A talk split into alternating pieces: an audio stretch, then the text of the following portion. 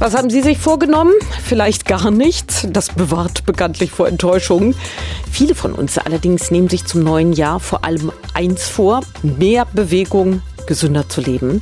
Fitnesstrainer Andreas Hollmann aus Berlin, Sie haben regelmäßig Kunden und Kundinnen, die wieder fit werden wollen. Mit welchem Vorsatz klappt das denn am besten? Also wenn man daraus jetzt einen klaren Vorsatz machen würde, dann wäre das erstmal, ähm, wie bekomme ich mehr Bewegung in meinen Alltag? Ne? Weil nichts macht Sinn, was nicht am Ende dann auch im Alltag umgesetzt werden kann. Das ist auch eine ganz wichtige Sache. Also am Ende ist es super banal. Es müssen einfach Sachen sein, die man, die man immer machen kann. Ne? Und das fängt schon an bei sowas wie ähm, mit dem Fahrrad zur Arbeit fahren oder mehr laufen oder solche Sachen. Und ne? welche Also. Sportarten empfehlen Sie, um den Körper langsam wieder in Form zu bringen? Ähm, das muss man jetzt ein bisschen weiter ausführen. Ich würde jetzt nicht eine einzelne Sportart empfehlen, sondern ich würde sagen, das hängt ganz klar davon ab, in welchem Zustand man sich befindet. Also ich, ich sehe es ja immer bei den Leuten, die zu mir kommen. Ne? Die kommen zu mir, haben meistens irgendwie zehn Jahre ein Business aufgebaut oder sowas und sind dann einfach, haben sich komplett ihren Körper vernachlässigt. Ähm, wenn ich jetzt sage, fang an Fußball zu spielen, dann sind die nach zwei Wochen beim Arzt. Ne? Weil die gar nicht körperlich in der Lage sind, irgendwas Vernünftiges zu machen. Die müssen wirklich erstmal von Grund auf aufgebaut werden. Und das ist dann wirklich, da sind dann so Sachen wie ähm, gezieltes Krafttraining, Mobilisationstraining, Beweglichkeit wiederherstellen. Das sind dann so Sachen, ähm, die, die so im Zentrum stehen und darum drumrum kann man dann gucken, was sind so Sportarten, die macht, die mir Spaß machen. Ne?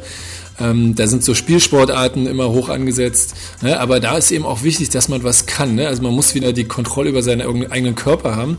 Man muss auch ähm, Bewegungsgefühl haben, weil sonst verletzt man sich einfach. Ne? Sehe ich ganz oft und äh, die Ärzte und Physiotherapeuten sehen es auch ständig, ne? dass einer von 0 auf 100 startet und dann ist erstmal wieder Schluss.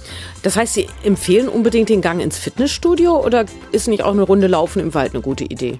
Na, eine Runde Laufen im Wald, das ist eigentlich ein Ausdauertraining und äh, Muskulatur, die da jetzt beansprucht wird, sind hauptsächlich, ist hauptsächlich der Unterkörper.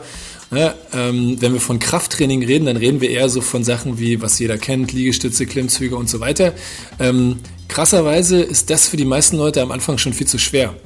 Ja, und da macht es dann wirklich Sinn, ähm, sich entweder im Fitnessstudio Hilfe zu suchen, sich einen Trainer zu suchen, ähm, weil wenn man einfach alleine zu Hause rumwurschtelt und, und keine Ahnung hat, dann äh, ist auch wieder eher Verletzungsgefahr und auch eben Frustrationsgefahr. Ne? Weil wenn ich gar keinen konkreten Plan habe, wie das ablaufen soll, die Übung nicht kenne, dann ähm, ja, passiert da meistens nichts. Ne? Also das sind dann, wie gesagt, das, die typischen Fälle. Herr Heumann, Sie glauben, dass die meisten von uns ein paar mehr Muckis gut gebrauchen können? Ich wette einfach, dass die wenigsten Leute, die jetzt zuhören, mehr als fünf Klimmzüge schaffen. Bin ich mir ganz sicher. Ja, ich gehöre schon mal garantiert dazu. Also reden wir doch mal über den besten Weg, um mehr Bewegung ins Leben zu bringen. Wenn ich jetzt anfange, Sport zu machen, wie oft pro Woche? Wenn ich sehr, sehr gutes Trainingsprogramm habe, dann bin ich schon mit zweimal dabei. Weil es liegt ja daran, wenn ich einen Trainingsreiz setze, dann muss auch in einer bestimmten, also der Körper passt sich dann daran an, alles regeneriert sich, erholt sich und so. Und dann muss der nächste Trainingsreiz kommen. Wenn das zu lange ist, dann passiert da nichts. Ne? Also das braucht einen bestimmten Abstand. Erfahrungsgemäß, ähm, also ich kann selber Leute sehr gut in einen sehr guten Zustand bringen, wenn die bei mir zweimal die Woche trainieren. Das heißt, es sollte wahrscheinlich auch für jemanden gelten, der das selber macht. Ähm, das ist dann aber schon sehr intensiv. Ja, oder eben weniger intensiv und öfter trainieren. Äh, vor allem aber sollte man das Training einplanen, oder? Wenn jemand gut in der Lage ist, sich zu strukturieren, dann sagt er, okay, ich habe hier meinen Terminkalender, da stehen meine Termine drin, da gehe ich arbeiten, da mache ich das und an den Tagen mache ich um 18 Uhr meine Sporteinheit, bumm. Ne? Und so würde ich es auch machen. Ich würde auch ganz knallhart mir das in meinen Alltag einplanen, besonders Leute, die irgendwie beruflich ein bisschen mehr zu tun haben. Ähm, die funktionieren nur mit einem Terminkalender und das sollte man dann auch nutzen.